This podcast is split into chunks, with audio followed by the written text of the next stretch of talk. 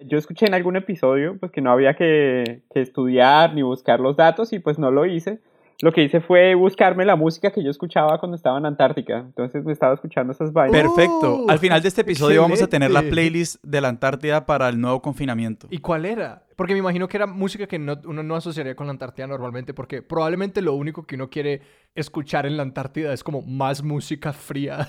Pues vea que es una mezclita de. Es, como una cápsula del tiempo de 2010 a 2012, lo que estaba sonando en ese momento. Claro. Más las bandas sonoras que me acuerdan de, de cuando uno estaba allá. Porque vea que allá les hacen unas vainas muy jodidas a uno. Yo nunca había visto la película La Cosa. ¿Ustedes han visto la película La Cosa, The Thing, de John Carpenter? No. No, pero espérate, esto, esto ya es territorio full viajes a la Antártida. Entonces empecemos. Bienvenidos a Expertos de Sillón. Este es el podcast en el que cada episodio nos sentamos con un invitado o invitada y les preguntamos sobre sus placeres culposos, teorías totalizantes del universo, aquellos placeres que les consumen la vida. Yo soy Alejandro Cardona. Y yo soy Sebastián Rojas y hoy estamos aquí con Juan Diego Soler. Juan Diego, bienvenido a Expertos de Sillón. Hola Alejandro, hola Sebastián, gracias. Para los que nos están escuchando, Juan Diego es astrofísico y en este momento trabaja en el Instituto Max Planck en Heidelberg, en Alemania. De pronto ustedes tienen muchas preguntas sobre la astrofísica y sobre sobre el origen del universo. Pero aquí estamos para decepcionar. Exacto, no vamos a hablar de nada de eso. Eh, Juan Diego, ¿de qué vamos a hablar hoy? Vamos a hablar de la Antártica. De la Antártica. ¿Es Antártica o Antártida? se puede decir de las dos? Se puede decir de las dos, aunque si usted se lo dice en español lo regaña. Dice, ah, es Antártida en español, pero Antártica aparece en el diccionario, entonces yo digo Antártica que es la misma forma en que se dice en inglés en, eh, y, en alemán. Y hay un poquito de, de, Hay una intersección con tu trabajo porque de hecho, estuviste en la Antártida, yo voy a decir Antártida porque eso es lo que digo, Antártida en algún momento pero que pues ese realmente no es tu foco científico, pero yo quiero remontarme a, a por dónde empieza la obsesión con la Antártida. Bueno, pues eh, a mí lo que me pasó es, eh, es, es, difícil separar eh, lo que yo hago como astrofísico y los viajes de la Antártica, porque en últimas, cuando yo elegí ser astrofísico, así que uno dice, fue madre, ya aquí arrancó esta vaina, pues en últimas comencé fue por la Antártica, la decisión de, de dónde me fui a trabajar y todo fue por la Antártida. Entonces, antes que astrofísico, yo quería ir a la Antártica. Ajá. ¿Y la Antártida por qué es tan beneficiosa? ¿Eso tiene que ver con el hecho de que por estar como sobre el punto de, de, giro de la Tierra, como que hay más tiempo de observación de ciertos fenómenos? ¿O es porque como no hay civilización es más ventajoso? ¿O por qué es eso? Pues básicamente para mí y en lo que yo hice de trabajo es porque allá no vive nadie. Ajá. No hay asentamientos, asentamientos humanos eh, permanentes. La Antártica es el quinto continente más grande, pues que eso pues, no dice nada, es como decir la, la, la 17 canción más famosa del Puma, eso no... es, es, difícil como, como medirlo, pero eh, en últimas es, em, e, es un continente desolado. La vida humana nunca llegó allá orgánicamente. Nosotros eh, conocemos Antártica desde el siglo XVIII, pero allá no hay asentamientos humanos permanentes y lo que, nos, lo que yo hago en astronomía o hacía era lanzar globos y después recuperarlos. Y entonces nosotros eh, nos beneficiábamos del el viento en Antártica, como el viento en todas las islas, tiene como un patrón circular. Entonces lanzábamos el globo y lo recuperábamos al otro lado después de haber dado toda la vuelta al continente y no teníamos que preocuparnos porque le cayera alguien encima, pues porque en Antártica no vive nadie.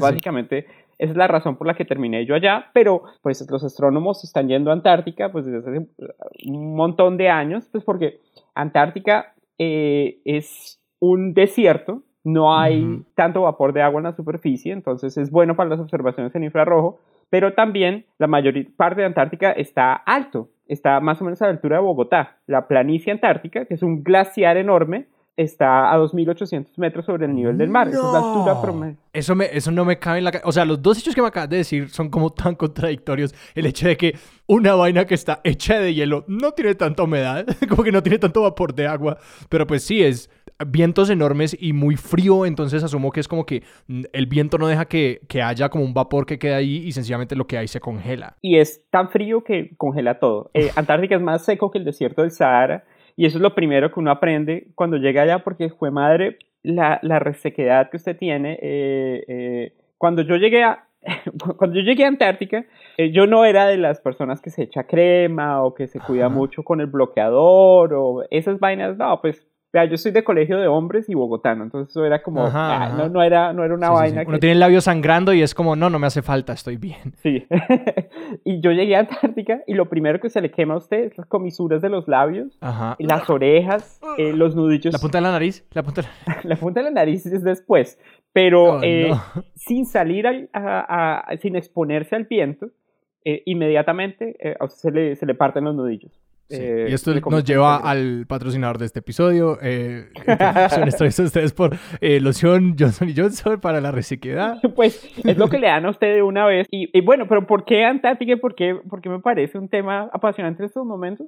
Porque todo lo que se está viviendo en este momento de pandemia, la lavada de las manos, el cuidado, el tener eh, prevención cuando se sale, todo eso, eso fue lo que yo viví en Antártica. Nunca Ah, en mi vida yo había vivido algo más similar a Antártica como se está viviendo ahorita. O sea, para mí, eh, todo lo que yo aprendí en Antártica me está sirviendo en este momento porque en últimas es como un pequeño, es, un- es un pequeño simulacro de lo que a mí me pasó allá Sí. durante meses. O sea, Claro, vos ya habías ensayado eso. vos estás diciendo que en retrospectiva tus viajes a la Antártida o tu viaje a la Antártida te preparó para como la experiencia de la pandemia. Sí, tal cual, tal cual. Entonces, básicamente es estar en Antártica, es volver a un estado eh, mental, a un estado eh, de actividad en el cual uno no puede dar por sentado nada. O sea, uno no puede dar por sentado que si sale a la calle va a estar bien, uno no puede dar por sentado que si se aleja del camino establecido va a estar bien, uno no puede dar por sentado que si se deja de lavar las manos va a estar bien,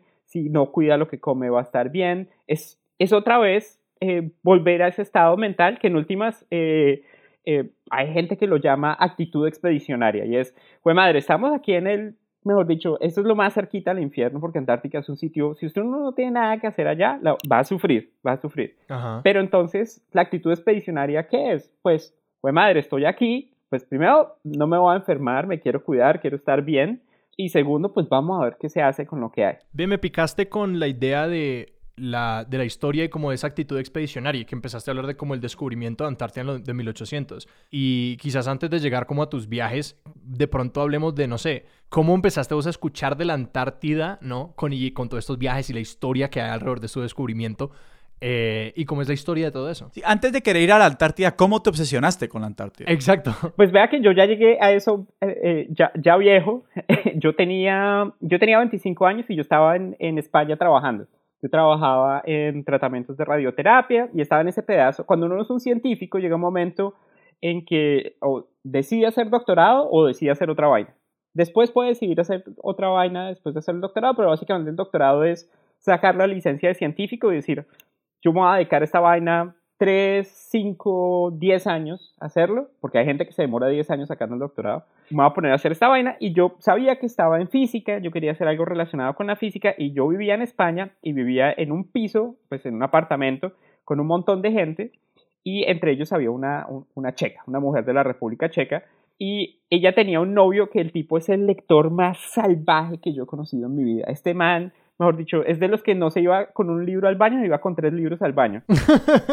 y salía con todos los dedos. No, y, y- y tenía referencias, y uno le preguntaba, y aparte era un tipo chévere, o sea, no era un tipo harto, entonces así fue que comencé, por ejemplo, a leer a Luis Ferdinand Celine, y el man me dice, uy, me estoy leyendo este libro de un man que tenía miedo de ir a la guerra, y entonces terminé leyendo Viaje al fin de la noche, que es un libro espectacular, y entre los libros que el man me sugirió, pues me dijo una vez, eh, oye, eh, ¿tú has leído Lovecraft? Y yo, no, ni idea. ¡No! En las montañas de la locura. Exactamente. Yo, yo creía que ese es el único referente que yo tengo de viajes a la Antártida y creía que iba a ser uno pésimo. No puedo creerlo. No, tal cual, tal cual. Richie me dijo, porque se llamaba Ricardo, Richie me dijo, no, léete en, en las montañas de la locura. Y yo estaba en ese proceso para aplicar uno a los doctorados, toma tiempo, son como seis meses de anticipación, toca hacer exámenes. Y yo estaba en ese momento en que decidía qué quería hacer yo en física, quién quería ser yo como científico. Pues en un arrebato, porque realmente fue un arrebato, yo, yo quiero ir a la Antártica, a pesar de que las Ajá. montañas de la locura, pues el primer libro se llama En las montañas de la locura. Sí. O sea, esto ya es miedoso.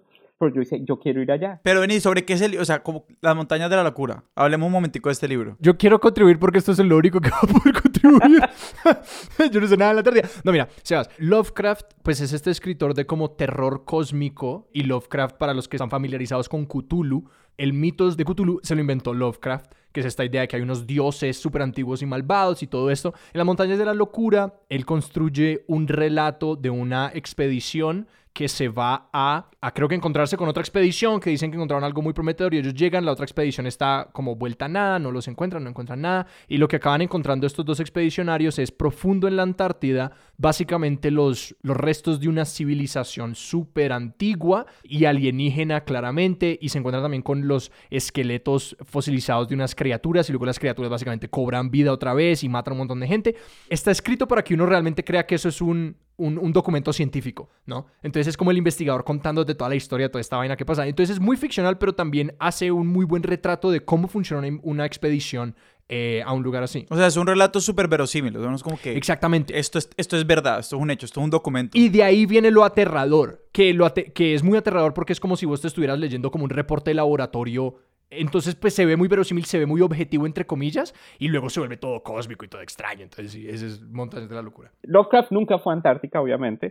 Lovecraft eh, lo que hizo fue tomó los reportes de un, de un aviador que es Robert Byrd, que fue el primer tipo que voló sobre, sobre la Antártica, uh -huh. y con las descripciones de Robert Byrd las convirtió en ese relato súper eh, misterioso y, y, es un tipo de terror de frontera. Es como cuando usted ve la película Alien o la película, eh, sí. no sé, todas esas películas de ciencia ficción pues en esa época, a comienzos del siglo XX, pues la Antártica era la última frontera.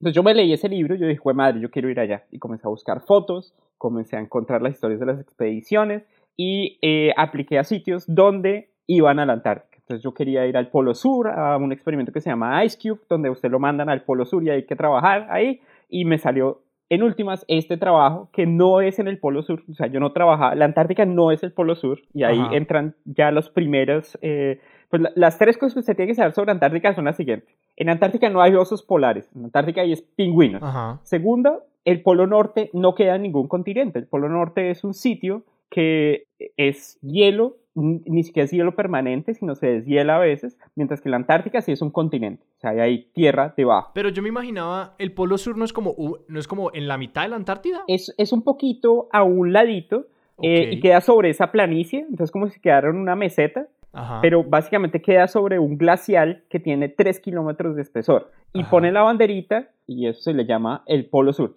a lo que usted se refiere de, la mitad de, la Antártica, ese Sí. es el polo, el polo remoto, que sería como Ok. el centro geográfico. Ahí es donde queda la base de los rusos y allá no quiere ir nadie porque ya sí hace un frío ni el berraco. Entonces estamos hablando para, para tener, digamos, claridad, y es el centro geográfico del continente de la Antártida es el polo remoto. Exactamente. Y no, y no es, digamos, este sitio eh, en términos, es que pues el polo, el polo, el polo sur es el, el polo sur de la Tierra. Exactamente. Es, si usted le mete un palito al mapamundi, Ajá. el polo sur es el sitio por donde sale la aguja del mapamundi. Ajá. Y no coincide con el centro del continente Antar pues de la Antártida. Exactamente. Que entonces, y ya vamos a, a la historia, y es, son los tres lugares que querían buscar. Ellos querían buscar el, el polo sur magnético, el polo Ajá. sur y el polo sur de accesibilidad, que es ese polo remoto, que en últimas yo no sé por qué la gente quiere ir allá, es así, pues, espantoso, ¿no? Y es un lugar un tanto arbitrario, ¿no? Es como que es el centro de la masa geográfica. Es como decir como que, ah, estamos en el centro de África. Y es como que aquí no hay nada. Como que esto geográficamente no es particularmente algo importante. Exactamente. O científicamente no es importante el, el, el polo remoto. No es particularmente importante, sino es, es más como eh, porque Antártica, o sea, la, una, de la, una buena forma de imaginarse Antártica es como si fuera una isla gigante. Ajá. Y entonces, porque toda la, la, exploración de Antártica se dio a través de las costas. Claro. O sea, durante mucho tiempo ni siquiera la gente puso pie en Antártica, sino hasta el siglo XX más o menos, eh, la gente no hizo eh, expediciones que fueran hacia el interior de la Antártica. Entonces, ese polo remoto era simplemente porque era muy difícil acceder si estaba lejos de la costa. Entonces era más como el desafío, pero pues el polo remoto, ese ya vino mucho después. Eh, o sea, el polo sur era el sitio donde la gente quería ir. Claro. Y, y, pues ese es el que es famoso. Pero me estaba contando cómo fue que la gente supo que existía esa vaina ahí. Eh, el primero que, que, que, que, teorizó esa idea, de hecho el nombre de Antártica se lo pusieron los griegos. O sea, Aristóteles y un tipo antes, eh, eh, después de Aristóteles, que se llama Marinus de Tiro,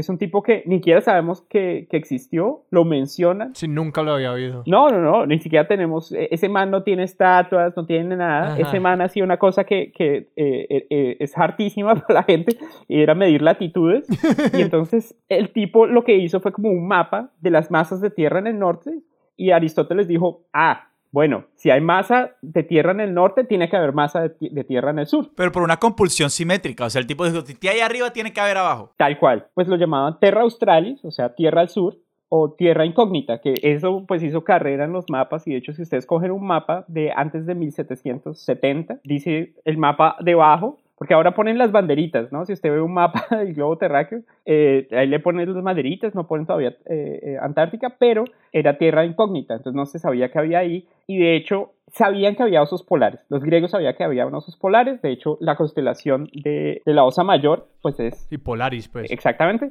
Entonces, oso en griego se dice arctos. Y entonces, antarctos es como lo opuesto al oso. Y ya está. Y ahí dio, mejor dicho, para cualquier cantidad de, de locuras, porque entonces, como no habían ido, o sea, los griegos no, no pasaban del Ecuador. Entonces comenzaban a echar, ahí sí comenzaron a echar cuento a partir de ese argumento de simetría, y es que la gente vivía al revés, que tenía la cabeza en el pecho, todas esas pendejadas que se imaginaba Colón que se iban a encontrar. Ajá. Bueno, la mayoría de esos son, no son ciertas porque Colón no, eh, primero él sabía que la Tierra sí era redonda, lo que no sabía era qué tan grande era. Y, y de hecho eran, esos eh, pues eran viajes mentales de los griegos pensando que, que el, que el sur tenía alguna razón por ser, para ser distinta, pero, Pero no. lo curioso es que sí le pegaron al hecho de que no hay osos. Lo contrario de los osos que son los pingüinos, supongo. el antioso. El antioso, exacto. Tengo una pregunta, eh, antes tal vez de entrar al tema científico, es una pregunta como más en el campo como político e histórico, y es que yo asumo que la Antártida en algún momento, o, o inclusive hasta hoy, seguramente debe ser como víctima de estos como impulsos geopolíticos por Sí. marcar la última frontera. O sea, así, así como hubo carrera para llegar a la Luna y para llegar al espacio, como qué países verdaderamente y por qué han estado como preocupados por llegar a la Tierra incógnita. Precisamente yo así es como entiendo que los rusos estén allá metidos en el, en el polo. Exacto. Así es como yo entendí que, que el polo remoto esté en los rusos. Es como, ¿y uno para qué quiere estar ahí si no tiene ningún valor científico? Pues eso parece algo de fuerza. Eso es como que nosotros somos que estamos en este lugar. Y es como que, bueno, listo, el pelo. Es como que porque es difícil y ya. Realmente tiene mucho ver que ver con eso. Ajá. Pero entonces ustedes se me están adelantando la historia porque eso ya es siglo XX, pues cuando Oh. todo el mundo comenzó, se partieron Antártica como si fuera, mejor dicho, un ponqué. Que realmente si ustedes ven el mapa, las reclamaciones territoriales, pero vea que es un cuento muy bueno, Sebastián, porque el día que ustedes sepan, el día que ustedes escuchen que se van a hacer efectivas las reclamaciones territoriales de Antártica, el día que se acabe el tratado que protege la Antártica, ese día, mejor dicho, compren moto y aprenden a montar como en Mad Max, porque yo creo que ese día ya es, es, es un buen indicador que la humanidad está yéndose para el carajo. Señores, señores y señoras oyentes, ténganse porque yo presiento que este cuento de, de, de las reclamaciones de la Antártida va a estar genial. Pero entonces dejemos que Juan Diego cuente toda la historia antes de llegar hasta allá. Pero bueno, la historia no es, no es tan larga, fueron más largos los viajes. Resulta que el primero que llegó le dio la vuelta a la Antártica y conoció las islas que estaban por ahí, era el famoso capitán Cook. En 1774 el Que man llegó a Australia también. Exactamente, el man descubre Australia. Si le preguntan un cóctel, el man descubrió Australia. O sea, la, la bobadita de descubrir un continente entero. Y entonces, el capitán Cook descubrió las islas que están cerquita a Antártica y descubrió focas. Ajá. Inmediatamente a todo el mundo se le hicieron los ojos así como dinero, como las caricaturas, y comenzaron a mover toda la infraestructura que había en el norte para cazar focas y ballenas, se comenzó a mover hacia el sur. Entonces, durante años, pues eran, iban a matar focas, que es la actividad más deplorable del ser humano, pues porque las focas no tienen, no tienen predadores terrestres. Entonces, la foca cuando se la va a matar, pues lo mira primero como con ojos de, de ternero y usted la tiene que matar a palos y después las hierven para sacarles la grasa, le quitan la piel y la venden a China. O sea, esto es una vaina, pero mejor dicho, y en esas estuvimos casi 100 años. No había razones políticas, eso hacía mucho frío, era difícil meterse por allá. Bueno, nadie quería meterse por ahí. Ajá. Resulta que ya en, en, en los 1800, en 1840, se organizó una expedición como medio científica para ver qué hay por allá y como comenzar a medir cosas. Y ahí el personaje es un tipo que se llama James Clark Ross y es un inglés, un británico. El man quería comenzar a hacer reclamación territorial. Por eso es que los ingleses están metidos, cuando ustedes piensen en Antártica, los ingleses están metidos allá desde el puro comienzo. Y el tipo Sí. fue el primero en darle la vuelta, eh, fue el primero como en reconocer la Antártica como tal, aunque si ustedes, mejor dicho, ponen a hablar de esto con, eh, con la gente eh, de distintos países, eh, se puede meter en una pelea de bar, porque los rusos piensan que fueron ellos. Hay un tipo que se llama von Bellinghausen, que aparentemente descubrió Antártica. Los franceses tienen a Dumont d'Urville, pero la expedición de James Clapcross es una chimba porque este man primero le puso nombre a un montón de accidentes geográficos, o sea, el tipo sí comenzó a ver tierra como tal, y le puso nombre a dos de los objetos geográficos más del carajo que tiene Antártica, que son el Monte Terror y el Monte Erebus. ¡Oh, sí! ¡Metal, weón! Y usted ve todos los nombres de, de, Antártica y es que tienen unos nombres, eh, la Isla Desesperación, Isla Desolación, eh, el Monte Terror y el Monte Erebus. Erebus es la parte más oscura del infierno. ¿Todo bien en casa?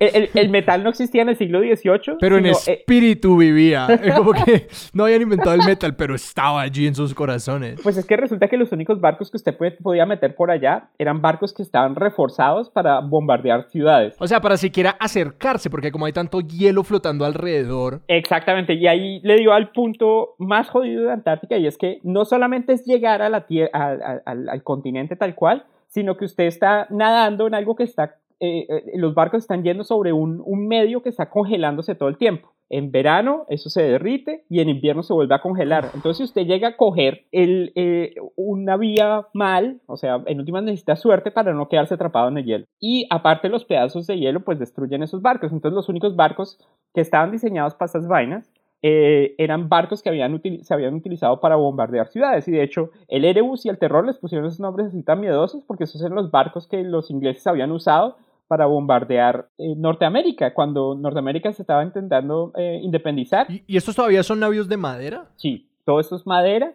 y a vela. ¡Hijo! Los manes allá, mejor dicho, por eso es que es un milagro que esta gente se haya... Que, haya, que se haya devuelto. Ajá. Sí, no, pues es pues que... qué cantidades se quedaban ahí en el hielo, ¿no? Es decir, como que intentaban entrar y era como que, bueno, listo, echemos ancla y luego 10 eh, horas después el hielo se congeló todo alrededor de ellos y vos como levantás vela allí. Y además esa es, por ejemplo, la fuente de las aventuras más berracas, porque cuando comienza el siglo XX, de hecho, se quedaron atrapados ahí los barcos. Entonces, hagamos fast forward y entonces ya llega una época, ¿se acuerdan eso que la gente dice, no, pero si fuimos a la luna, ¿por qué no hemos vuelto? Y, lo utilizan como un argumento por no hemos ido a la luna, pues el equivalente de eso en el siglo XIX era la Antártica, porque durante mucho tiempo la gente no fue a la Antártica. James Ross fue a la Antártica en, en 1840. Pero James Ross, un momento, o sea, James Ross lo que hizo fue como casi que darle la vuelta al territorio y dibujar el mapa, digamos, como dibujarle los contornos a todo el territorio. Exactamente, pero entonces no pudo aterrizar, eh, no pudo, mentira, no, aterrizar, no pudo eh,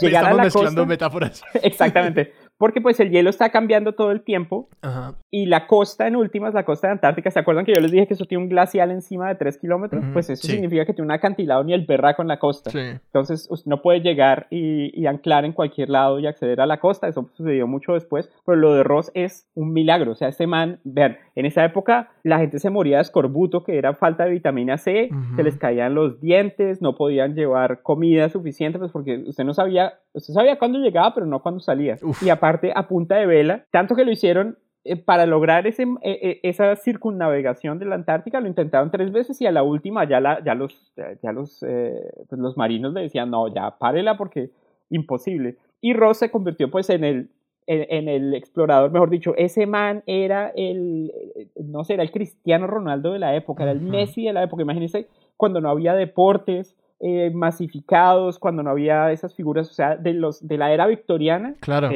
James Clapcross era el re duro. No, y que estas historias circulaban muchísimo y la, como que la ciencia era una nueva idea y la exploración era una nueva idea y que cada vez quedaban menos sitios que explorar de esta manera. Es un poquito como si, como un astronauta, pero incluso más autonomía y menos infraestructura. Es como si Neil Armstrong hubiera ido a la luna solito. Como que él es como que yo soy... Si hubiera ido a la luna como, a la luna como IT. Ajá. Exactamente. si se hubiera ido en, Transmilenio. Ajá. Porque la capacidad técnica pues no era, no era mayor y en últimas todo el mundo reconoce que pues eh, Ross era un berraco, pues también estuve buenas, porque ese man, o sea, salió de ahí, fue por puras vainas. Y ahora se sabe, porque ahora tenemos el registro en, eh, en, en los tubos esos de hielos que se saben del glaciar, que estuvo muy de buenas. Esa temporada fue de las temporadas más cálidas en la historia de ah, Antártica. O sea, ese man hubiera podido quedarse por ahí y si no lo salva a nadie. Entonces, bueno, durante casi 60 años nadie fue a la Antártica obviamente, como ahora con la luna, no, ¿y por qué no volvieron? Y eh, realmente sí fueron, o... Pero la pregunta realmente era, ¿a qué volvían? Porque los balleneros estaban contentos con irse pues cerquita, donde estaban las ballenas, esos manes no necesitaban internarse por ahí, pero no contaban con el orgullo nacional. Entonces los ingleses, a comienzos del siglo XX, ellos tienen la Royal Society y aparte con ese espíritu eh, de exploración y espíritu de imperio, porque uno no puede hablar de, Antártica y de la historia de la Antártica sin... Sino de la carrera imperialista. Exactamente. Eran esos manes poniendo banderas por todo el mundo y montándosela a los franceses. Y, perdón que te interrumpa, y además en sus glorias, es que, el, o sea, la, pasada del siglo XX era el, imperio británico, exacto, nunca se pone el sol, dueño de tres cuartas partes del territorio de la tierra, o sea, y estos tipos, de, pues, obviamente, imagino que también estaban en una alta de poder como impresionante. Y aparte esos manes tenían un sistema de valores que es, eh, es como, eh, eh, es un sistema de valores muy particular, ¿no? Que era esa gloria a través del sacrificio, gloria a través de la conquista, con su ingrediente colonialista, su ingrediente de racismo, su ingrediente de dominación, como todas esas vainas que ahora estamos revisitando. oiga, esos manes no eran tan chéveres, o sea, sí llegaron acá Y, y, pusieron su banderita, pero esos manes no venían acá como, como con chéveridad. Y ahí hay que hablar de tres personajes que, mejor dicho, esos son los más berracos de los berracos. Y aquí, obviamente, pues son hombres, precisamente por ese ideal victoriano que el hombre es el que tiene que ir allá, dominar la naturaleza, poner la bandera del imperio británico y dominar a los súbditos. Y los tres manes son Robert Falcon Scott, el segundo es Ernest Shackleton y el tercero es un noruego, porque imagínense que el que llegó por primera vez al Polo Sur es un noruego. Y esa historia es una chimba.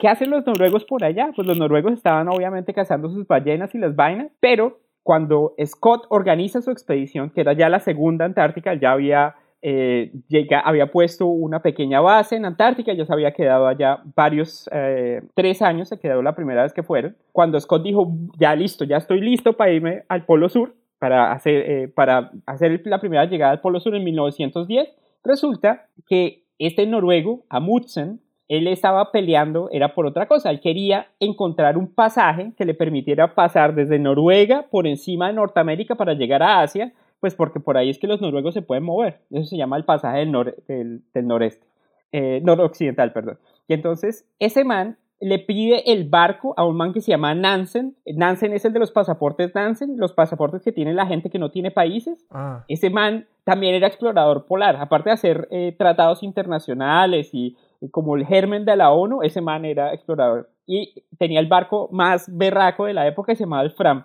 Y entonces, para pedirle el, barco a Nansen, pues man le dijo, eh, eh, a Mutsen le dijo, le dijo a Nansen, no, oiga, yo tengo, mejor dicho, tengo la reidea vamos a, abrir un pasaje, yo creo que ya lo tengo dominado, vamos a un pasaje por encima de Norteamérica, lo va a lograr. Y cuando Nansen ya estaba cruzando el Atlántico, encontró un telegrama que los gringos ya habían encontrado el pasaje noroccidental. En últimas, eso no fue verdad, sea, fue una falsa alarma y entonces, pues Amundsen dijo, fue madre, ya me quitaron el pasaje eh, noroccidental, el polo norte ya lo pillaron, no, pues vámonos para la Antártica. Y convenció a todos los del paseo de irse para la Antártica sin avisarle a los ingleses. Y eso los ingleses, pues, obviamente, se emputaron muchísimo porque pues tenían a Scott ya por ahí montado. Y ahí se arma lo que es la famosa carrera por el Polo Sur. Y es que en 1910 en la costa de Antártica, en un pedazo de la costa de Antártica que no es costa directamente, sino es cielo permanente, había dos bases, una de los noruegos y una de los ingleses,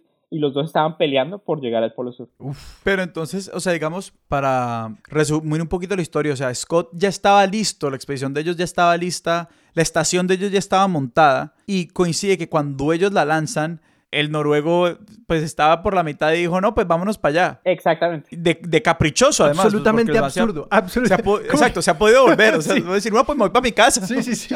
Sí, no, tal cual. Y además emputando todo el mundo. Amundsen ya había estado en Antártica y de hecho Amundsen pues era un... Eh, el tipo había entrenado con los Inuit, con los, eh, con los aborígenes del norte del Canadá pues para el tipo de trajes que ellos tenían. Entonces son trajes que eran hechos de piel en la cual la costura no va a través de la, de la piel, sino tiene que ir con las capas intermedias, porque donde usted llegue a hacer la costura a través de la piel, pues por ahí se le entra el frío. Mientras que los ingleses tenían ponis, habían llevado ponis, perros y los uniformes de los ingleses los había hecho Burberry. Ahora eh, esos abrigos... ah, sí, los abriguitos, sí. Así, tal cual. Y pues ellos ya habían estado en Antártica, pero pues los, eh, eh, es muy distinto como la, la, aproximación de ambas expediciones.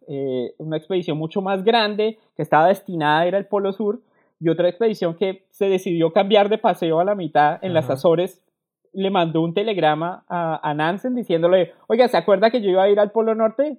Eh, voy a ir al otro. Nos vemos en el otro. Ok, mi plata está con los noruegos. Quiero que ganen los que, los que estaban menos preparados y que los ayudaron los aborígenes del norte de Canadá.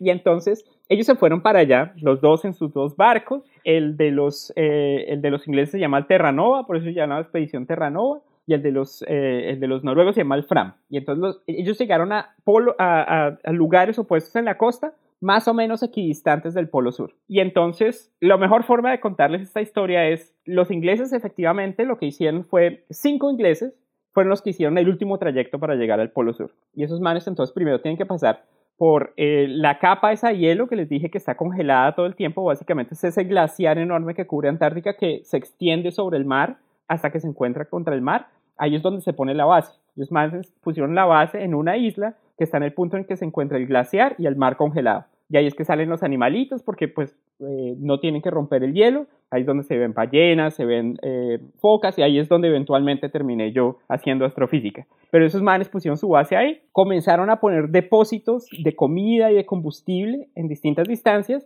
y en el último trayecto mandaron a cinco de ellos, que son los que aparecen en la canción esa de Mecano de los héroes de la Antártica, que son Scott, Wilson, Oates, Bowers y Evans. Pues esa es la, la, banda sonora, mejor dicho, si uno no se quiere echar toda la historia, escribió la canción Los héroes de la Antártica, pero básicamente para hacer la historia corta, cuando esos manes llegaron a la Antártica, al, Polo Sur, que es un paseo, mejor dicho, lo más horrible que hay, porque si la Antártica, la costa, es eh, el glaciar este terrible, después hay que comenzar a subir esa planicie, entonces hagan de cuenta, eso es como venir desde Villavicencio hasta Bogotá, entonces usted comienza, tiene que comenzar a subir, a subir, a subir, y estamos hablando, continente más frío, más seco, y más eh, eh, con vientos más fuertes del, del, planeta, vientos huracanados y aparte lo que usted se come lo lleva encima. Entonces, y, ahí tampoco hay Sherpa. Como que ahí tampoco hay persona aborigen a quien pagar. Sí, exacto, no hay nadie quien te guíe, o sea, va solo. No, estos eran los primeros humanos que se metían ahí a, la planicie antártica y bueno, comienzan a empujar esos cinco escoceses, porque eh, esos cinco ingleses, perdón, eh, porque ya en ese momento, pues ellos llegan al Polo Sur y encuentran una tiendita con la bandera de Noruega. Uy, quieto. Y esta caminada es una caminada ni la berraca, eso es como irse caminando desde Bogotá hasta Lima. O sea, estamos hablando de una caminada muy hijo de madre, todo a pie, subiendo y en este frío tan hijo de madre, y llega y, y los encuentra. Mírame, yo creía que me iba a poner contento cuando me dijeras que los noruegos llegaron antes, pero me, me, dio tanta rabia por... O sea, estoy intentando encontrar un análogo emocional a lo que habrán sentido esos ingleses diciendo, lo hemos hecho, como que... No, no, eso es, yo creo que no hay decepción tan tremenda. No, es que... Y pues Scott pasa la historia es por esa decepción tan hijo de madre. ¿Y hay diarios? Sí, claro. ¿Hay diarios de esto? Pues que describe como que cuando llegamos no había nada, o sea, ahí estaba la, la, la, carpita noruega. Sí, pues está el diario de Scott, pero Scott, obviamente imagínense en esa miseria tan espantosa que está, pues el, el diario de Scott no tiene como, como un valor significativo para la literatura, pero si usted quiere leer esta historia, hay una historia de un man que ese era yo, o sea, yo me identificaba con ese man, este era el man de esa expedición que se parecía más a mí, no era el más atlético, no era el que estaba invitado, no era el soldado, no era marino, nada, o sea, el man era ahí porque le parecía chévere la ciencia y estaba ahí, y ese man se llama Athlete Cherry Garant y ese man escribió un libro que se llama El peor viaje del mundo. o sea, ese man en un, en un Yelp le dio una estrella a la Antártida. Exactamente. No, le quedan debiendo estrellas a ese man. No, no, vuelvo, no vuelvo. O sea, o sea, una, una, expedición de este tamaño y lo que él tuvo para decir es, nada, mejor no, como que no lo hagan. Pues es que este man, el tipo, un año antes de que ellos comenzaron a hacer el, el, viaje final al, al, Polo Sur, unos meses antes de ese viaje final, él se fue con dos de los que eventualmente se iban a ir al Polo Sur, se fueron a buscar huevos de pingüino. Y uno, pero hijo de madre, ¿y por qué buscar huevos de pingüino? Resulta que en esa época, estamos hablando de 1910, la primera vez que alguien trajo un huevo de pingüino a Inglaterra y lo abrieron, pues esta gente pensó que el pingüino era el eslabón perdido entre los reptiles y los aves. Y entonces, algo que ya la gente no, pues obviamente ya superamos ese pedazo, la gente pensaba que los embriones de las distintas especies eran estados evolucionarios anteriores. Por eso es que los embriones de los humanos parecen animales. Entonces, esta gente cuando vieron el primer huevo de pingüino que lo habían traído, también una, expedición, la expedición anterior de Scott, llegó con ese huevo de pingüino, entonces más dijeron, no, aquí se solucionó la evolución. Este es el eslabón perdido entre reptil y ave.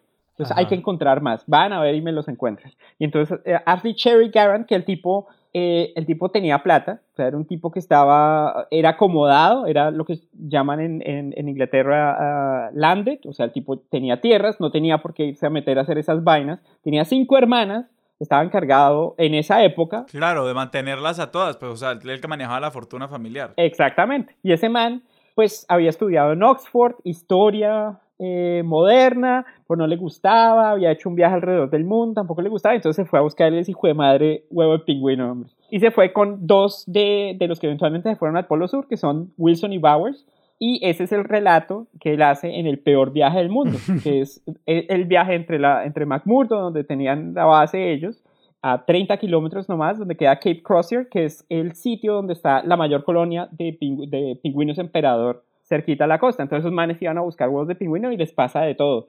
Esos manes estaban a menos 40 grados centígrados, la tienda de campaña se les va. Eventualmente yo tuve que aprender en Antártica que lo primero que hace si usted lo coge la noche por allá afuera, que aparte no hay noche en el verano, es usted tiene que hacer una cosa que se llama eh, una trinchera. Entonces hace un hueco por si se le va a la tienda de campaña, pues usted se puede quedar ahí. Estos manes desafortunadamente estaban en un pedazo donde no había glaciar y entonces estaban ahí en la tierra nomás. Cuando uno está en el glaciar, la ventaja es que si usted hace un hueco en la tierra, usted coge los cubos que saca del glaciar y se hace como si fuera un ataúd y la nieve es muy buena aislante. Entonces es mucho mejor que lo coja usted en el glaciar que si lo coge en la tierra estos manes, algunos de ellos perdieron dedos, en algún momento se les partieron los dientes por el frío, entonces si tienen alguna de esas fobias eh, odontológicas, bueno, esta gente se le partía los dientes de adelante. Pate, pate, pate, por el, por el mero frío el diente, ¿qué pasa? ¿Cómo se craquela eso? como Se fractura. como el vidrio o cualquier cosa de esas. Pues Oye, esos manes aparte con tecnología de la época, pues imagínense qué calentador, qué combustible, la estufa no les prende, pero esos no fueron los que les fue peor. Cuando Scott llega al Polo Sur y están ahí los cinco, pues devolverse, hijo de madre, y pues admiten que bueno, llegaban primero los noruegos y se comienzan a devolver y casi que como en película de Alien, uno por uno se les va muriendo. Entonces el primero que se muere es Evans, que era el tipo más fornido de toda la expedición y el man se queda atrás, se queda atrás, se queda atrás. Y hay una cosa en Antártica, es que cuando hay tormenta, no hay visibilidad. Cuando no le entrenan allá para estas condiciones, el entrenamiento más, más similar que hay es ponerle un balde en la cabeza. Porque ese es exactamente como se siente una tormenta en Antártica. Usted no puede gritar porque nadie lo escucha, no puede ver nada porque todo es blanco, y no tiene sentido la ubicación porque todo lado, pues usted lo que escucha solamente es el viento. Entonces también pierde como ese sentido de, la orientación. Y no hay que hacer, es decir, como lo recomendable es quedarse en donde está uno. En, sí, es quedarse donde está uno y no separarse del grupo, aunque eventualmente usted tiene que, hacer, que ir al baño, ¿no? Entonces, pues eh, a través de cuerdas usted se tiene que orientar, pero bueno, estos manes se estaban devolviendo, tenían poquita comida, aparte habían estado recogiendo muestras por el camino, entonces hasta el último momento, de hecho, cuando los encontraron eventualmente, tenían muestras geológicas, de, ellos, de hecho, ellos tenían fósiles que demostraron que la Antártica era parte de, de, Sudamérica y de África, en ese gran continente que existía hace millones de años, en Gondwana. La Antártica fue un, un lugar tropical, pero entonces el primero que se, que se muere es Evans, el segundo que se muere, y es una de las narraciones victorianas pues más berracas, y aparte la canción de Mecano la ponen bien, porque en, la canción de Mecano dicen, y entonces Oates sale de la tienda y da un paso a la eternidad. Lo que le pasó a Oates, este man era un veterano de la guerra de los Boer, un soldado, y el tipo era oficial de caballería, y en la guerra de los Boer, que fue contra los colonos holandeses en Sudáfrica, al man le habían dado un tiro en la pierna. Y esa herida de la pierna a pesar de que había sido 10 años antes, se le comenzó a abrir. No. Pues porque obviamente cuando el cuerpo comienza a reabsorber el músculo para poderse alimentar, porque ellos estaban muriéndose de hambre, pues se le abrió la herida y entonces el man, al darse cuenta que no podía seguir caminando, y en una tormenta de esas así las berracas, el tipo dijo, voy a salir un ratico, de pronto me demoro. Y eso fue lo último que se supo de Bower. Uh, ¿Y esos cuerpos se encuentran o desaparecen por completo? Nunca se ha encontrado ni a Oates ni a Evans, los encontraron jamás. Los que sí encontraron después fueron a los otros tres, a Scott, a Wilson y a Bowers. Cuando fueron a buscarlos, estaban solamente a 13 kilómetros del último depósito de alimentos. O sea, ellos 3 kilómetros más y ya hubieran llegado, se hubieran devuelto. Y las últimas palabras en el diario de Scott era eh, para demostrar cómo muere un inglés, aquí mueren tres. Uf. ¿Los noruegos lograron volver a su campamento en todo eso? Es decir, ¿los, ¿los, noruegos todos sobrevivieron? Sí, todos volvieron. Todos volvieron. Y las teorías modernas, esto todavía es motivo de pelea. En, o sea, si se encuentra alguna vez alguien que, se, que le guste Antártica, esta vaina es todavía motivo de pelea. Ah, los ingleses se murieron es porque ellos querían, eh, tenían énfasis en la ciencia, los noruegos solamente querían llegar. Ajá. No, pero los noruegos también midieron, bla, bla, bla, bla, bla. Hay un punto muy claro y es los ingleses, primero, la preparación que tenían no era la adecuada. O sea, había parte de ese espíritu de ellos mismos llevar los trineos, de no llevar Ajá. los perros, que no les había servido. Segundo, escorbuto. En esos, ellos no llevaban carne fresca ni llevaban, por ejemplo, eh, fuentes de vitamina C, mientras que los noruegos, los noruegos comen una vaina que se llama lingonberry, que es, eh, es como una valla anaranjadita, y los noruegos todos los días una cucharadita de esa para desayunar, de mermelada de esa vaina. Y mantuvo, mantuvieron los niveles de vitamina C, y de hecho en los cuerpos ellos pueden ver que había niveles de, de vitamina C, los manes estaba, tenían escorbuto, habían perdido los dientes porque, o sea, si, si, si, tienen problemas con los dientes, este no es el episodio para ustedes. Y la mayoría de las expediciones pues exitosas en la historia de la humanidad fueron casi que de arepa. Magallanes no se murió de escorbuto porque la mujer le empacó mermelada de membrillo. Y todos los días Magallanes echaba eh, un, una cucharada de mermelada de membrillo, que es lo que más se parece a un bocadillo. Ajá. El bocadillo hueleño, eso es, eh, sabe lo mismo que la mermelada de membrillo y eso tiene harta vitamina C. Ya si hubieran llevado bocadillo, eso es más o sea, Colombia hubiera podido estar ahí. Sí, nos faltó visión, nos faltó visión. Sí, no, y de Chepa también era como que, no, pues también nos vamos a llevar un poquito de bocadillo, pues porque hay que tratarse bien. Un bocadito.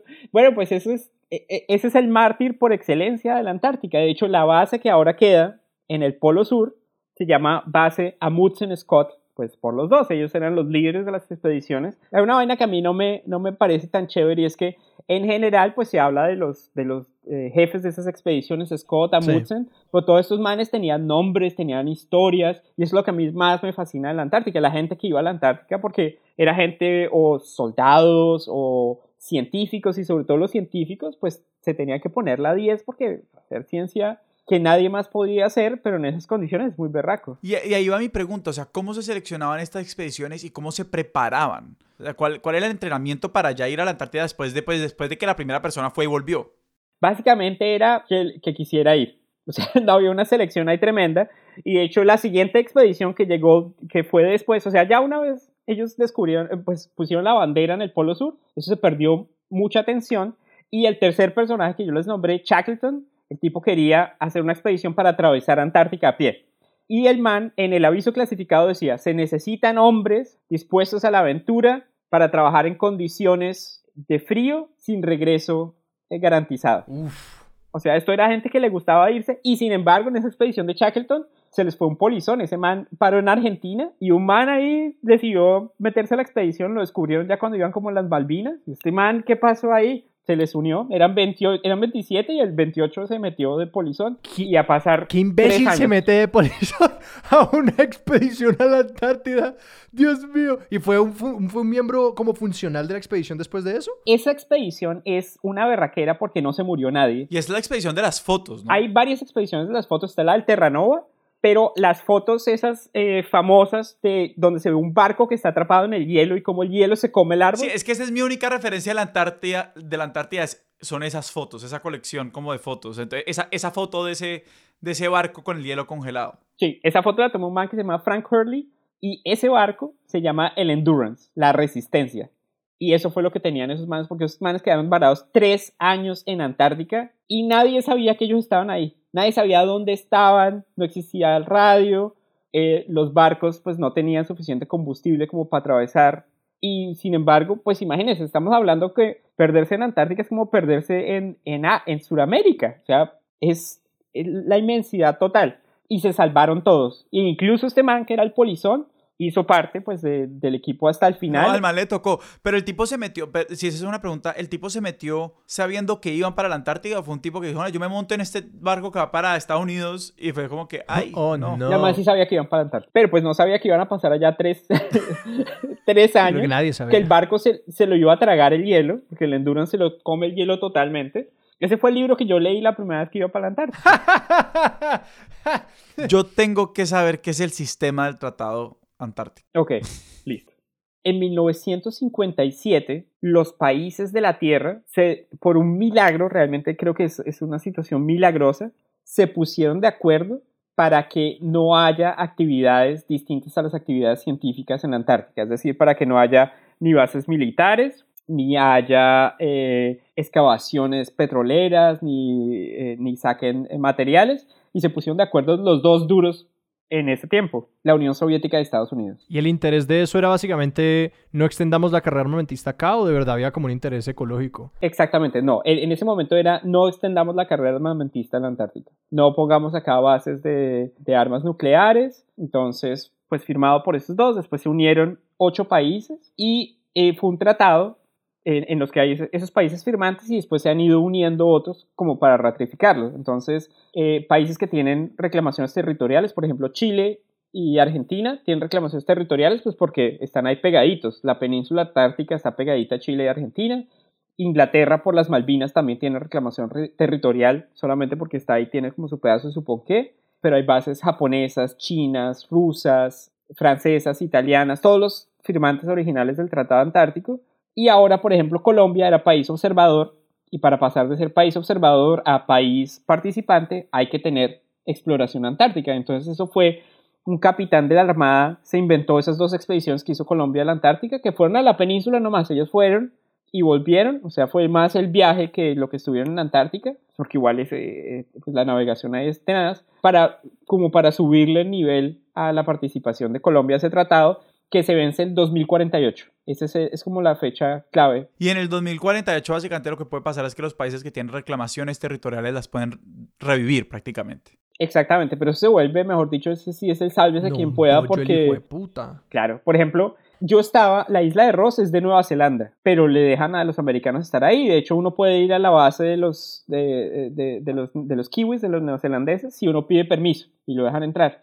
También los australianos entran por ahí pero en el momento que haya que hacer reclamaciones territoriales, pues obviamente los más fuertes pues vuelven mierda a los otros. Pero parte de la idea del Tratado Antártico es, vea, Antártica es, eh, eh, primero, toda la gente, todo el, el, el, mundo depende de Antártica, en el sentido que si los glaciales de la Antártica se derriten, se libera todo el metano que hay ahí y el efecto invernadero se vuelve completamente desencadenado. O sea, ahí sí apague y vámonos. Segundo, eh, no existe la infraestructura para salvar a la gente allá. O sea, si realmente hay un accidente y están todos peleados con todos, eso es como tener una batalla naval en la mitad del Atlántico, o sea, no lo salva nadie. No, pues es un poquito repetir lo que pasó con... ¿Fue Ross era el nombre? O sea, pues es como los, sean los noruegos y los británicos, los noruegos salen bien y, y, todos los británicos se mueren. Es como que eh, es muy de mutua conveniencia que la gente esté ahí para ayudar. Sí, básicamente es eso. Y es, es uno de esos tratados chéveres que le hace uno mantener la fe en la humanidad, porque el Tratado Antártico es un tratado de chéveridad. Es como decir, oigan, el resto nos podemos dar lo que usted quiera, puede haber Guerra Fría. Imagínense en el 58 la Guerra Fría estaba en la inmunda, como de chéveridad. Hagámonos pasito acá. ¿Cómo son los viajes a la Antártica hoy? ¿Cómo te preparaste vos para ir a la Antártica? Los viajes modernos, obviamente hay viajes, viajes en barco, pero es la gente que va a estudiar la costa. Eh, de hecho, Colombia lanzó eh, una misión allá, a estudiar ballenas, a hacer, como a meterse ahí en el tinglado del Tratado Antártico. Pero ahora, si ustedes quieren ir a la Antártica, primero hay que pedir permiso al sistema del Tratado Antártico. Entonces, usted tiene que hacer no solamente el permiso científico, sino la calificación física. Entonces, lo que les digo, yo no soy aquí un atleta ni nada, entonces tienen que estar básicamente sanos y créanme que lo, lo más difícil es eh, los dientes. Ustedes no pueden, tienen que tener dentadura perfecta o por lo menos no van a tener caries en el futuro cercano porque en Antártica no hay, no hay dentistas, no hay médicos. La base en la que yo vivo había un médico. Y una vez usted está allá, no lo pueden recoger cualquier día. Entonces, la forma en la que se va, yo fui a una parte de Antártica que está cerquita a Nueva Zelanda, a la isla de Ross. ¿Se acuerdan que yo les dije que ese era un pedazo del mar congelado? Hay una isla ahí rodeada por el mar congelado, cerquita al, volcán, al monte, al monte Erebus. Eh, ahí se vuela desde, una, desde la isla sur de Nueva Zelanda en aviones Hércules de la Fuerza Aérea de Estados Unidos, en un C-17 o en unos más chiquitos, y ese viaje dura 5 horas o 8 horas o 10 horas o 16 horas, porque resulta que en Antártica no hay, no hay, no hay bases, no hay aeropuertos, se aterrizan en el, en el mar congelado. Entonces, la pista tiene que estar en buenas condiciones y las condiciones climáticas tienen que ser perfectas para aterrizar, no solamente, sino para que el avión pueda estar ahí unas horas, descargar y volverse a ir. Porque el avión no solamente lleva gente, sino lleva equipo. A mí me tocó viajar con un helicóptero que estaba ahí desarmado y lleva la ensalada de los de la base de esa semana. Yo después aprendí que uno de los bienes de consumo más preciados en Antártica son los bananos. Los bananos llegan con el avión. Entonces usted tiene, ese día tiene que estar mosca y si lo pillan usted con dos bananos, mejor dicho, se jodió. Eh, las tiene. Se, se gana enemigos en la base y la base pues como si fuera un pueblito de 1200 habitantes. Cuando yo estaba allá, es el asentamiento humano más grande de la Antártica, tiene 1200 habitantes y créame que después de una semana ya todo el mundo se conoce las caras. O dónde es, o tiene uno como relaciones. Entonces, ahora mismo el viaje es a través de aviones a esa base, a McMurdo, que es la más grande, pero hay otras bases. Está Concordia, que es la base que comparten Italia y Francia está eh, la base Vostok, que es la de los rusos, ellos llegan por otro lado, ellos tienen que primero llegar por barco y allá coger helicóptero y después en, camiones de orugas seguir. Mm. Al Polo Sur se vuela desde McMurdo o los manes más berracos de la Antártica son los que llevan combustible de la base en la que yo estaba desde McMurdo hasta el Polo Sur, porque resulta que llevar combustible en avión es muy caro, quema tanto combustible como el que lleva, mejor dicho. Entonces todos los días, de todos los años, perdón, hay un convoy que lleva combustible al Polo Sur. Y esos manes son los más tesos, manes y mujeres, hombres y mujeres. Y cuando llega la Traverse, se llama Traverse, Antarctic Traverse, esa gente sí sabe realmente qué es, cómo es el maní, porque Antártica, si hay algo que tiene Antártica es que Antártica lo mide. Nada en la vida lo puede usted medir o, o de la forma que lo mide Antártica. Si usted es mala gente, se le va a notar en Antártica. Si usted no maneja su terror porque no es cuestión de no tener miedo. Y para mí, pues, que soy de colegio de hombres y está como esa cosa de el challenge, yo me veía muy reflejado como en el espíritu de Scott y, ese espíritu victoriano que era como siempre demostrar, sí, yo puedo hacerlo. Y como de pionero. Exactamente. Pero también como el, no es capaz, si usted no es capaz es como, como un defecto o cuidarse es un defecto. Allá el continente lo mide. Si usted, usted no se cuida, usted se enferma y se puede morir. O sea, realmente fue la primera vez en la vida que yo vi esa posibilidad porque en todos lados, básicamente la instrucción que usted llega la primera semana son cursos donde le muestran a usted eso, si usted cruza esa línea se muere, si usted cruza esa línea se muere, si usted no presiona ese botón se muere, si usted no hace tal vaina se mueren sus compañeros. Y con todo eso, ¿cuál es la mortalidad en la Antártida hoy? En 2018 se murieron dos personas que iban en, eh, en, en, una moto de esas de hielo y se fueron por un hueco en el glaciar, se llama una crevasse, y se pueden básicamente abrir unos huecos que tienen eh, cientos de metros de profundidad y allá no lo saca nadie. Y si el radio, para salir uno de la base, siempre tiene que llevar el radio para reportarse. Si el radio no le funciona, si usted no puso el radio en el bolsillo correcto, porque el radio se lo lleva aquí en el bolsillo cerquita del corazón para mantener las baterías calientes. Si usted deja el radio, que el radio se enfríe, la batería se descarga y pues ni idea. Y digamos que usted se cae en el hueco, usted como le dice a los rescatistas, que usted se cayó el hueco con todo y moto. Y esos manes nunca los encontraron. Fueron dos en 2018 y ese accidente aún está bajo investigación. Pero ¿por qué saben que así fue como murieron? O sea, encontraron luego... Porque salieron. Está el registro que salió la moto, salieron los dos y no volvieron. Y es lo más probable porque si no hubieran quedado en la superficie, el, el, el uniforme que uno tiene allá tiene un parche reflectivo en la parte de atrás para que refleje sobre todo en, eh, yo no estuve en invierno, en invierno es oscuridad permanente, entonces sí hace falta el parche reflectivo, pero incluso en verano el, el uniforme rojo lo tienen para identificarlo. Básicamente, la forma de no morirse en Antártica es no, no hacer, eh, como decía Obama, eh, ¿se acuerdan cuando entrevistaron a Obama y le decía que cuál era el consejo que le daba a las hijas? Y él decía, don't do stupid shit, no haga pendejadas. No de papaya. Exactamente. Insisto que Colombia no está allá por falta de visión. exactamente, o sea, no la gente se sigue muriendo en Antártica porque es un sitio muy peligroso, pero son accidentes fortuitos. Pero claro, es un contexto en el que básicamente vos no puedes tomar, o mejor dicho, la ecuación de riesgo está absolutamente tirada para un lado. O sea, como que vos ya sabes que cualquier distracción o cualquier cosa medio mal hecha te pone en una situación de peligro enorme. Exactamente. Exactamente. Entonces, hay, hay algunos de los exploradores que decían que Antártica no se explora, Antártica se pelea, porque todo en Antártica está diseñado para combatir la vida humana. Hace mucho frío, el viento es terrible, por fuera de la base es el ambiente más, más hostil posiblemente, y sin embargo es el lugar más hermoso de la Tierra por esa combinación como de terror y belleza que tiene, a pesar de ser un desierto congelado. O sea, hay accidentes topográficos, se ven las cordilleras. ¿Cómo era tu día a día en la Antártida? Nosotros trabajábamos por fuera de la base, entonces nos llevaban en un bus que es único en el mundo. El, resto de buses se utilizaban eh, en, para minería en el norte de Canadá y eso tiene un nombre, se llama Iván el Terrabús. Y entonces eso sale de la isla de Ross, que es una isla efectivamente, y es, roca volcánica, entonces el piso es como si fuera eh, roca de esa roja, y comienza, eh, sale y, entra ya el glaciar, entonces, por ejemplo, le tienen que limpiar las ruedas al, al bus, porque si la piedra de la isla llega el glaciar y la calienta el sol, eso abre huecos en el glacial y hoy está bien, mañana está bien, pero pasado mañana se abre un hueco y por ahí va el bus. Entonces, desde lo más simple que era eso, pues limpiarle con una escoba las, eh, las ruedas al bus, que son unas ruedas gigantes, eh, cada rueda tiene dos metros de diámetro, y nosotros íbamos a una base que queda 17 kilómetros sobre el glaciar, está eh, bien por allá. Parte de lo, del cuidado en la Antártica y, y el hecho que sea de día todos los días todo el tiempo. El sol nunca baja, es como si fueran las 5 o 6 de la tarde todo el tiempo. Bueno, 5 o 6 de la tarde aquí en Alemania, como si fueran las 4 de la tarde en Bogotá, hagan de cuenta. Ese es el sol que se ve en la Antártica y solamente le está dando vueltas a usted alrededor todo el tiempo. Entonces, parte de, de, de la definición esa de día es cuándo es de día. Y la respuesta es cuando ustedes le la gana.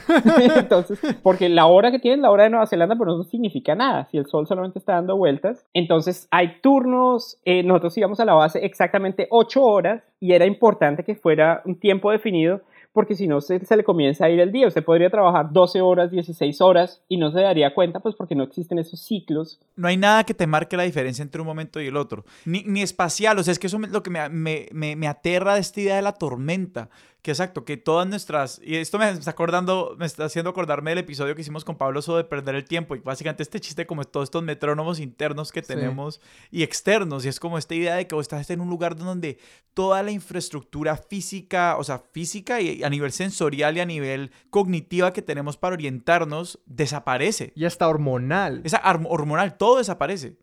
Entonces tenés que ser intencional a sobre absolutamente todo. Y la gente intenta hacer eso, es decir, como que hay una infraestructura en la que todo el mundo se intenta poner de acuerdo, como que en estas horas trabajamos y estas horas de noche, y pues me imagino que también tiene que haber algún nivel de pues mucha coordinación de la infraestructura y los materiales y todo esto, que dicen como que bueno, en esta hora recibimos cosas y ta, ta, ta. Sí, claro, tal cual. Entonces, allá tienen la hora de Nueva Zelanda, o sea, el día es como el día de Nueva Zelanda, comienza a las 8 de la mañana, nosotros el día del trabajo, pero hay dos turnos y estar en cualquiera de los turnos da igual, porque no es turno de día, el turno de noche es turno de día todo el tiempo. Es exactamente la misma vaina. Y también, pues porque imagínense, es como vivir en un pueblo de 1500 habitantes, algo que yo nunca he hecho, pero es un pueblo de 1500 habitantes o 1200, como me tocó a mí, en donde todos comen en el mismo sitio exactamente. Entonces no tienen sillas para 1500 personas, pero sí por lo menos 300 están al tiempo comiendo en distintos turnos, entonces sí existe desayuno, almuerzo, comida, para mantener como el pulso de las semanas, porque lo jodido no es el día.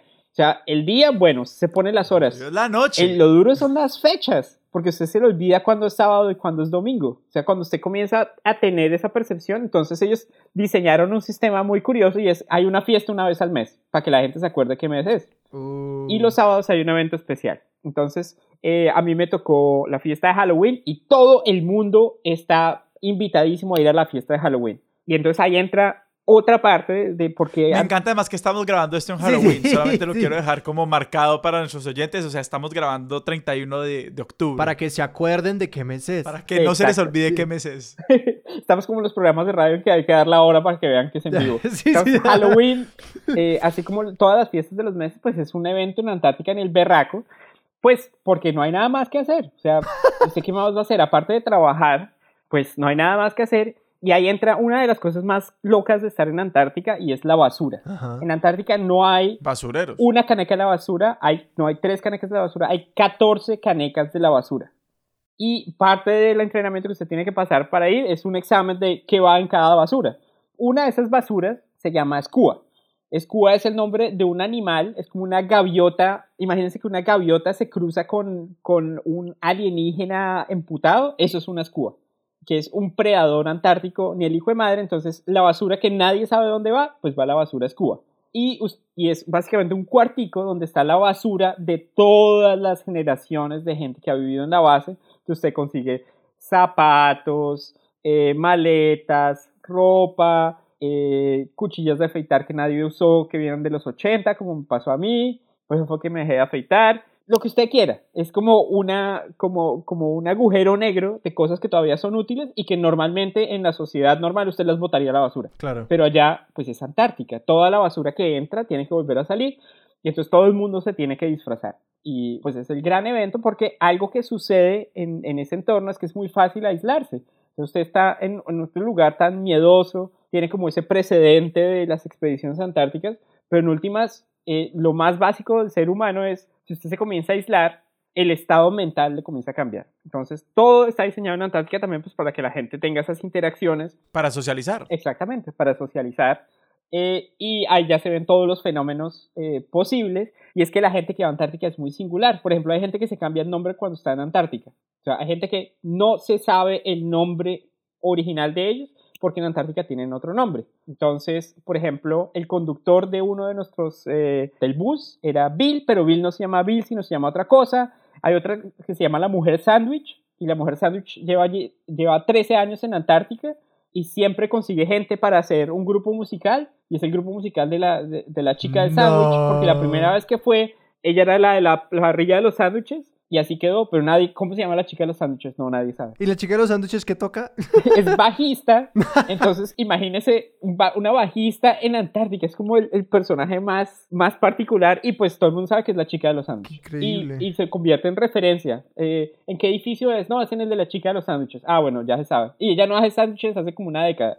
No sé si, está, si sigue yendo, la del correo, eh, el, el, que conduce, y en última se crea como este microcosmos, esta comunidad donde todo se invierte, porque es como en el colegio, los científicos vuelven a ser la gente más impopular posible, pues porque nosotros somos los que no estamos en la base todo el tiempo, entonces la gente más popular es los que llevan muchos años yendo, la gente que lleva 30 años yendo a Antártica todas las temporadas, pero esa gente aquí. Ah, no, pues eso, es decir, como que el conductor es el realmente el que tiene más historia allí, porque es el que realmente lleva más tiempo, pero los científicos son más temporales, es lo que entiendo. Exactamente. Entonces, es la gente que, que, ah. pues, que tiene trabajos en Antártica, por ejemplo, están desde los cocineros, que hay cocineros que están yendo todo el tiempo, pero en realidad es gente que es experta en el hielo y ahí aprendí que hay una profesión que es eh, científico de hielo pero también la gente que maneja los tractores sobre el hielo. Entonces, para nosotros lanzar nuestros globos, nosotros necesitamos, o para incluso para el aterrizaje del avión, se necesita compactar la nieve para que eso quede como, mejor dicho, como si fuera asfalto. Resulta que eso, hay todo un equipo que se encarga de hacer estas vainas. Entonces, es gente que estudia la estructura molecular del hielo para ver cuál es el patrón perfecto para dejarlo bien planito y bien compactado. Y están todo el día un ejército de tractores espichando el hielo dando vueltas en distintos patrones. También me encontré colombianos, me encontré un colombiano, un caleño, que llevaba tres temporadas y él hacía pasajes eléctricos, pues porque no puede haber, hay una planta eh, eléctrica. Dato curioso, había una planta nuclear en Antártica, eso lo tuvieron que desarmar pues por, por cuestión del, del, del Tratado Antártico. Hay una planta de energía eólica y hay una de emergencia de diésel y uno de los que construye la red para mantener todos los edificios con electricidad era un colombiano. Ve, ¿y eso qué tal paga? Pues vea que el salario no es malo, lo difícil es conseguir el trabajo, porque obviamente no, no son trabajos que estén ahí. Si ustedes están interesados en Antártica, pues es lo que les estoy contando. O sea, la Antártida, la Organización Antártida ya tiene un podcast oficial o todavía eso está como abierto? pues hay un, entre los trabajos que ofrecen hay trabajos de eh, artísticos, entonces ¿Ah, de pronto eso puede ser una buena entrada para expertos de sillón antártico. Dios pero en realidad toda la pirámide social está invertida. Allá la gente temporal son los doctores en astrofísica, eh, los biólogos, la gente que trabaja en los laboratorios. la gente permanente son realmente los que mantienen McMurdo y, por ejemplo, hay abogados que lavan platos, a nosotros nos cocinaba el cocinero de Celine Dion, que en su año sabático le pidió el favor a Celine Dion que se pudiera ir a la Antártica y él era el que nos cocinaba en nuestra pequeña base. Uf, qué nota. Entonces, eh, e, ese tipo de, de, como de inversión social es lo mejor que hay en Antártica. Porque en últimas, si hay algo similar, como no es una utopía, obviamente, porque eso no puede subsistir por sí solo y pues, sobre todo no por muchos meses, pero realmente se revierte todo ese orden estructural y si hay algo que hay en Antártica, es en últimas la gente que trabaja para usted, los cocineros, eh, la gente que mantiene las 14 canecas, la gente que se encarga de, de los bares, que probablemente durante el día son eh, biólogos o manejan los camiones del aeropuerto, esa gente es la que permite su subsistencia. Cuando se está en una comunidad así de chiquita, pues no existe ninguna clase de discriminación en ese sentido. La discriminación viene es usted es temporal en el hielo o no. Y entonces es un, es, eh, también es como una estructura social completamente distinta a cualquier cosa que exista por fuera. Y ahí, ya teniendo todo este contexto de este viaje y de cómo funciona, digamos, al menos esta estación en la que vos estuviste, quiero que volvamos o, o quiero que respondamos la pregunta por cómo estar en la Antártica te preparó para la pandemia. Lo más cercano que usted tiene a vivir en un barco o vivir a la deriva en una nave espacial, pues es estar en esta base y entre las cosas que a usted le toca aprender es aprender a manejar las enfermedades. O sea, si alguien se enferma en Antártica, es un lugar donde hay un doctor, si hay una epidemia, se jodieron todos porque realmente se, se, va, pues se va a difundir. En Antártica nadie tiene cuarto propio, todo el mundo tiene que compartir cuarto.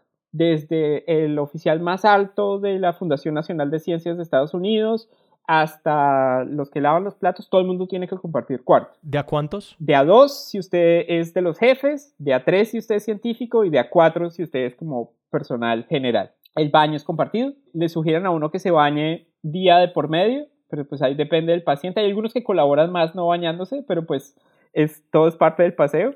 Y entonces ese equilibrio es como si todo el mundo estuviera viviendo en una cápsula y eso hace que eh, una enfermedad pues arrasaría básicamente Antártica si hay alguna enfermedad seria. Entonces, hay lavado de manos en todas las esquinas que usted se pueda encontrar y son, pero absolutamente obsesionados con el lavado de manos, con la distancia. Si usted tiene tos, le toca quedarse en su cuarto. Si sus compañeros de cuarto quieren, se pueden cambiar de cuarto mientras usted está enfermo y se recupera. Y ustedes lo mandan a un cuarto donde haya más gente que tenga como síntomas similares a los suyos. Pero ese seguimiento, como a ese cuidado el que me recuerda mucho eh, lo de Antártica y también el simple hecho de salir a la calle. Entonces, cuando usted sale en Antártica, usted, cuando va a Antártica, le dan una maleta, le dan dos maletas anaranjadas. Y en las maletas anaranjadas, ¿qué hay? La parca, que es una, una, chaqueta enorme, básicamente le cubre a usted hasta, hasta las rodillas. Tiene un overol que también tiene eh, relleno. Usted se pone encima de la ropa interior térmica, porque encima de los calzoncillos, entonces usted tiene que poner pantalón térmico, camiseta térmica, y todo tiene que ir dirigido pues a cuidarse usted, que si usted lo coge la noche por fuera, usted tiene que estar listo para no morirse, para no ni afectar a los otros, porque esa es la otra cosa. Usted nunca está solo en la Antártica, de hecho es como la regla número uno, usted nunca está solo, siempre piensa en el que está al pie. Cualquiera de sus acciones está dirigida a cuidar la vida del que está, está al pie. Y en últimas, es algo que yo veo todos los días además de simple la sensibilidad al ambiente. Entonces, así como no hay puntos de referencia temporales, los puntos de referencia espacial también son raros. Entonces, siempre le toca estar mirando a todos lados. Bueno, ¿qué pasa si se pincha el carro en este momento? ¿Quién es el que tiene el radio? ¿Cuál fue la última, la última marca que vimos? Si hay que llamar por radio para que nos rescaten, ¿cuál es la última a la que hay que ir? Entonces, ese tipo de cosas, pues cuando usted está en tiempo de pandemia, pues a mí se me activó el chip antártico primero porque para salir a la calle ahora es, es usted tiene que salir preparado. Hay que taparse. Hay que taparse. ¿Dónde me voy a lavar las manos? Hay dos formas de tomar este tipo de situación en la que estamos. Una, y es la más sencilla, es echarse a la pena. Pues porque obviamente usted puede decir, no, yo que voy a salir, la gente no se está cuidando, todos están, nos están haciendo mal la fila. Entonces es muy sencillo como descargar parte de la dificultad de la expedición en la que estamos todos nosotros metidos como humanidad en ese momento que se llama COVID-19.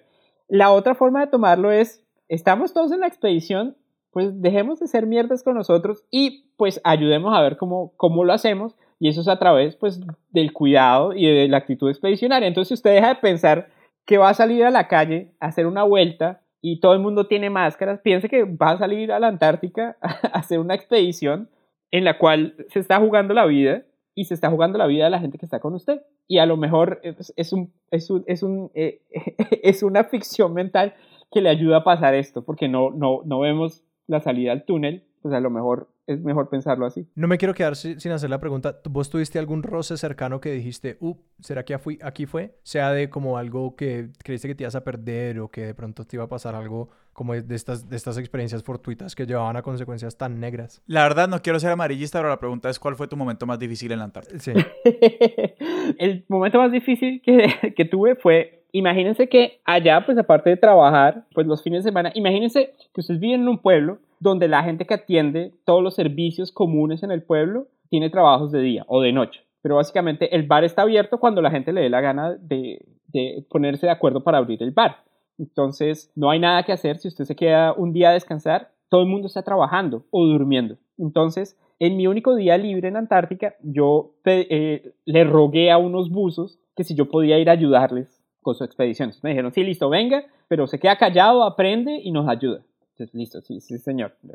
Tal cual. Entonces yo lo recogía los almuerzos, eh, eh, llevaba los tanques de eh, aire comprimido, les ayudaba con las maletas. Resulta que cuando llegamos a este sitio, este es un sitio que queda entre la base y Cape Crozier, que es un hueco que abren y ponen encima una cabaña que va sobre esquíes. Entonces llegan y encuentran esa cabaña y es un pedazo en el que el mar congelado se encuentra con el glaciar. Le dicen la pared de cristal yo iba a aprender, entonces pared de cristal, sí señor, ¿qué tengo que hacer? Bueno, tal cual. Yo llegué allá y yo estaba encargado de una persona, yo estaba encargado de un biólogo que se llama Adam Marsh y yo había practicado la noche anterior para ver cómo vestirlo, porque al, buzo hay que vestirlo, esos manes llevan capas de ropa debajo y encima llevan un traje que está completamente sellado. Eh, los guantes son guantes que tienen como eh, dos dedos, eh, dos pares de dedos y el dedo pulgar para no congelarse y ellos tienen guantes, entonces no se pueden vestir solos básicamente.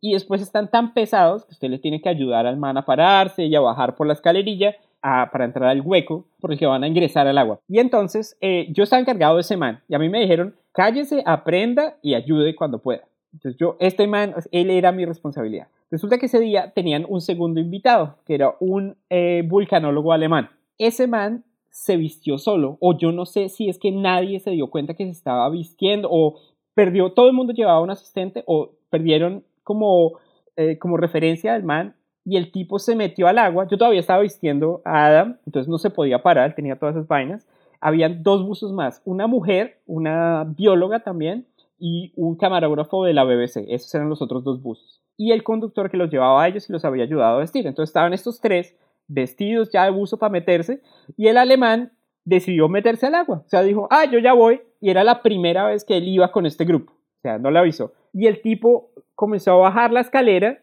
y cuando iba como en el último pernaño de la escalera, yo vi que hizo la señal de alarma con la mano. Y yo no sabía qué hacer, porque pues este man, o sea, un tipo que incluso sin todo ese equipo que tenía encima no pesaba menos de 90 kilos, y cuando yo lo vi, el tipo estaba haciendo la señal de alarma. Resulta, y después nos dimos cuenta, que lo que hizo, se puso mal una de las cremalleras y se le metió el agua al traje, que en condiciones normales, pues mantiene el agua por fuera, este man se le metió el agua por dentro. Y entonces estaba, yo, yo tenía a Adam, que no podía pararse porque estaba vestido de buzo, los otros dos buzos estaban ahí y el conductor estaba afuera, Básicamente yo tenía que rescatar a este man. ¿Y si se metió el agua, esos son qué? ¿Como 15 kilos adicionales de agua en el pantalón? Probablemente. Pero además es agua helada. O sea, es como que si a usted te metió eso, es como eso te va, te va, a, matar prácticamente. La ventaja es que el man no estaba, eh, no, no se había metido del todo, estaba todavía agarrado a la escalera. No estaba sumergido. Exactamente, pero en cuatro minutos ese man se muere. Entonces, afortunadamente, lo que yo hice fue pasarle una cuerda y el tipo se metió la cuerda encima del, eh, del tanque de oxígeno y en ese momento entró el conductor y entre los dos lo sacamos. Yo creo que yo nunca he jalado tanto en la vida, afortunadamente tenía guantes por el frío tan hijo de madre, tenía guantes de esos que no tienen dedos y jale al tipo hasta que salió y realmente yo no me acuerdo. Yo la siguiente imagen que tengo es el tipo en el piso, agua por todos lados y todos vaciándolo, le estaban echando una vaciada. Yo nunca he visto una vaciada así en la vida como la que estaba metiendo este tipo. Y eso fue, pues por lo menos lo más cerca que me tocó ver a alguien que había desobedecido las reglas sencillas, pero además de eso no, no me tocó ningún accidente grave, me tocó condición 1, esa donde todo se ve blanco, no se puede gritar y me tocó ir al baño en eso, entonces pues uno sigue su cuerda y pues usted comienza a ayudar a distraer la mente, que es otra de las cosas que usted tiene que hacer mucho en Antártica, porque muchas veces le va a tocar esperar. Entonces yo mientras iba al baño comenzaba a recontar, eh, por ejemplo, cuáles eran las películas de Duro de Matar, cuáles eran los malos de Duro de Matar. Yo seguía mi cuerda hasta que encontraba el baño, iba al baño, salía, recogía la cuerda y volvía a entrar y usted volvía a la base y usted sentía como que había logrado algo en la vida, porque aparte en ese momento, pues usted no piensa en algo más que, que simplemente todo se simplifica a lo mínimo todo es blanco, sé que arriba es arriba o abajo por que tengo los pies, pero no veo absolutamente a nadie más y a nadie le importa si estoy aquí yendo a hacer pichi. Juan, si alguien quiere... Si después de haber escuchado todas estas historias tan emocionantes... Por alguna hijo de puta razón, se quieren montar en un barco que va para la Antártida y ser polizontes de esa expedición, ¿a dónde los apuntamos? O sencillamente enterarse más, a leer más. Esta mitología de la Antártica prácticamente. ¿Por dónde empezar? Bueno, pues yo les recomiendo el, el peor viaje del mundo de Ashley Cherry Garant, que ese, mejor dicho, ese libro no tiene desperdicio. Entonces, ese es un buen comienzo. Eh, en Internet, obviamente, eh, la National Science Foundation de Estados Unidos tiene toda la historia del programa antártico y de hecho tienen cámaras donde ustedes pueden ver eh, lo que está sucediendo en este momento en Antártica. Hay gente que está yendo a Antártica a pesar de la pandemia, les hacen una cuarentena muy estricta, pero tienen que mantener las operaciones, primero por la presencia continuada que, que existe desde el 58 en Antártica y segundo porque hay vainas que si se pierden, no los va a encontrar nadie. Hay edificios que deben estar sepultados bajo la nieve y si nadie les hace mantenimiento, no los va a encontrar nadie jamás. Entonces, para mantener eso, eh, pues está. Además de eso, está Encuentros al final del mundo de Bernard Herzog, que es un documental que hizo Bernard Herzog y ustedes saben que a Bernard Herzog le gustan los locos, le gusta entrevistar a locos y entonces entrevista a los locos de mi experimento. Ahí van a conocer a mi jefe. En la película La Cosa, si ustedes alguna vez sienten que, que, que, son capaces de ir a Antártica, veanse la película La Cosa y se miden los nervios a ver cómo les va. Juan, si alguien quiere seguirte a ti o a tus proyectos en redes, ¿a dónde los apuntamos? Pues yo estoy en Twitter en arroba Juan Diego Soler. Ahí estoy conectado a todas las redes, Facebook, Instagram. Y están los relatos que, que hice en vivo eh, desde la Antártica cuando estuve allá y otras cosas de astronomía si les interesa, es el universo en general. Y eres un contribuyente frecuente a Shots de Ciencia, ¿cierto? Exactamente, sí, estamos con eh, los Shots estelares, que es el, el shot de astronomía eh, de Shots de Ciencia, donde explicamos las, eh, las noticias de astronomía de la semana de vez en cuando. Entonces, eh, si están interesados, los esperamos en Shots de Ciencia también. Sebas, ¿a nosotros dónde nos pueden encontrar? A nosotros nos pueden encontrar en Twitter como arroba expertosillón, en Instagram como arroba expertos de sillón. Nos pueden escribir por correo electrónico a expertosillón.gmail.com y también estamos en YouTube, así que si esta vaina de las plataformas de podcast no es lo suyo, nos pueden encontrar en nuestro canal de YouTube, Expertos de Sillón. Juan, muchísimas gracias. No, a ustedes, estuvo muy sabroso. Estoy listo por embarcarme en el peor viaje de mi vida. Nuestra música es de Juan Esteban Arango. Nuestro logo es de Sebastián Márquez. Expertos de Sillón es un proyecto de Alejandro Cardona, Sara Trejos y Sebastián Rojas. Yo soy Sebastián Rojas. Y yo soy Alejandro Cardona. Hasta la próxima.